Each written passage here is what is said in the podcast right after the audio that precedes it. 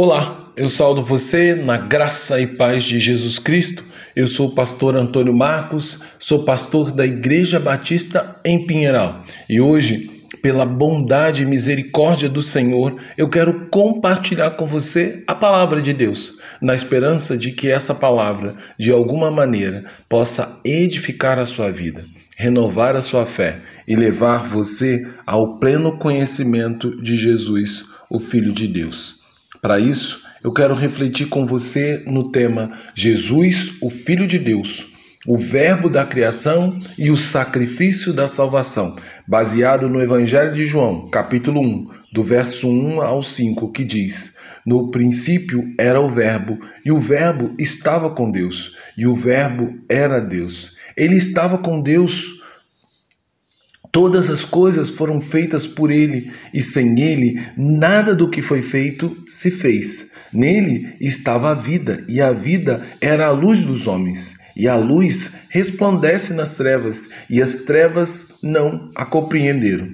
Todos os livros da Bíblia carregam consigo um nobre propósito divino, dos quais os quatro primeiros livros do Novo Testamento merecem uma atenção e um destaque especial.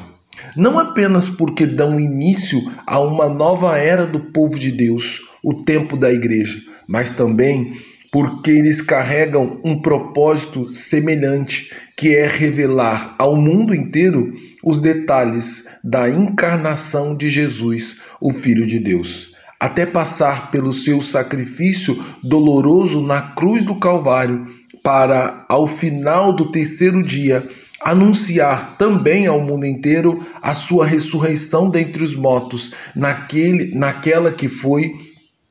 a vitória cabal sobre a maldade de Satanás e sobre toda a consequência do pecado no mundo. Assim, tudo aconteceu na história de Jesus não é fruto do acaso, mas sim parte de um plano perfeito de salvação de Deus para com a humanidade. No entanto, embora todas, todos os evangelhos tenham o objetivo de apresentar Jesus, cada um deles o fez de uma forma diferente, segundo o discernimento que fora dado pelo Espírito de Deus, o qual os inspirou a escrever acerca de Jesus, o Filho de Deus, com a precisão que somente o Espírito Santo pode nos conceder e com o conhecimento acerca do Senhor que apenas o Espírito Santo é capaz de nos dar. Dessa maneira, entre os quatro evangelistas, João, o filho de Zebedeu,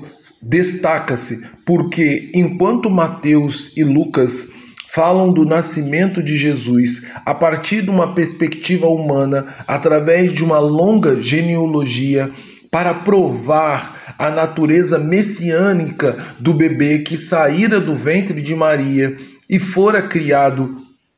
como filho de José, o Evangelho de João vai além desse limite. João, inspirado pelo Espírito, faz uma releitura da narrativa descrita no livro de Gênesis, dizendo que no princípio, ainda quando nada existia, Jesus, o Filho de Deus, já existia apontando dessa forma para a pré-existência de Jesus, de modo a nos ensinar que Jesus não é o primeiro elemento criado por Deus, mas ele, sendo igual a Deus, existe eternamente. Ele é o Verbo, ou seja, aquele que executava tudo que Deus Pai decretava. Assim, sem Jesus, nada do que foi feito de fato existiria por isso, somos chamados no Evangelho de João a enxergar Jesus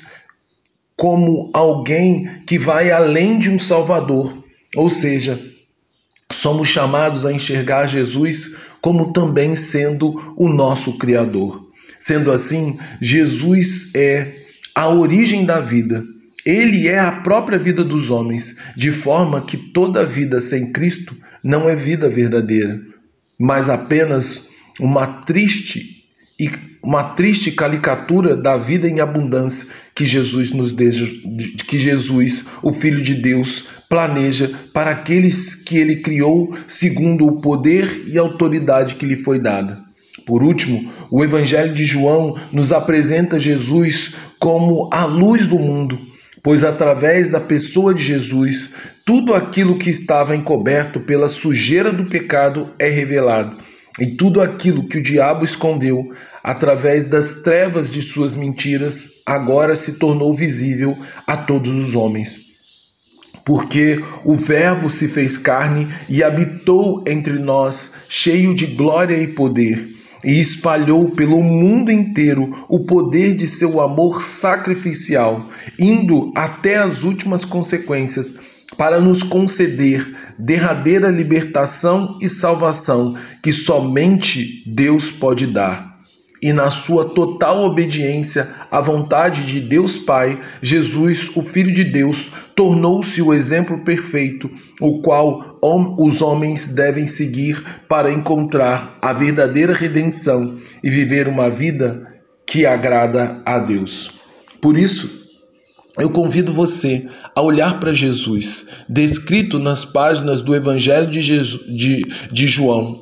vendo nele não apenas o Salvador do mundo, mas também o próprio Criador do mundo, de maneira que sem ele nada do que foi feito existiria. Assim, nossa gratidão e fé no Senhor vai transcender as barreiras do tempo e do espaço e nos fazer acreditar nas promessas de um reino que ainda não se fez presente por completo, onde viveremos para sempre na presença daquele que criou e salvou todas as coisas para o louvor da sua glória.